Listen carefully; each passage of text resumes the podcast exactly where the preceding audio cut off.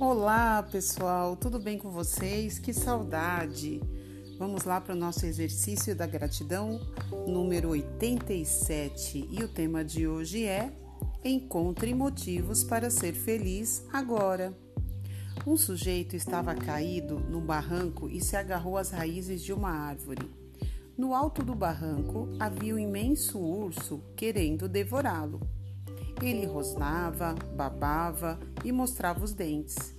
Embaixo, prontas para engoli-lo, quando caísse, estavam nada menos que seis onças. As onças embaixo, o urso em cima. Sentindo-se perdido, o homem olhou para o lado e viu um lindo morango vermelho.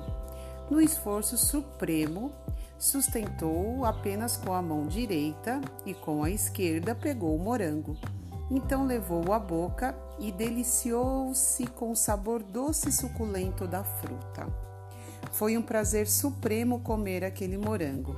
Então você pergunta: mas e o urso? Ora, dane-se o urso e coma o morango. E as onças? Esqueça as onças e coma o morango.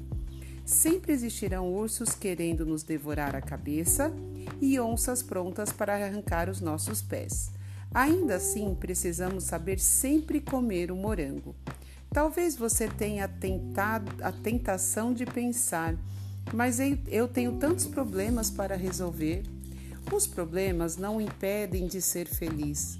Coma um morango e agradeça por eles. Saboreie os bons momentos, não os deixe para depois.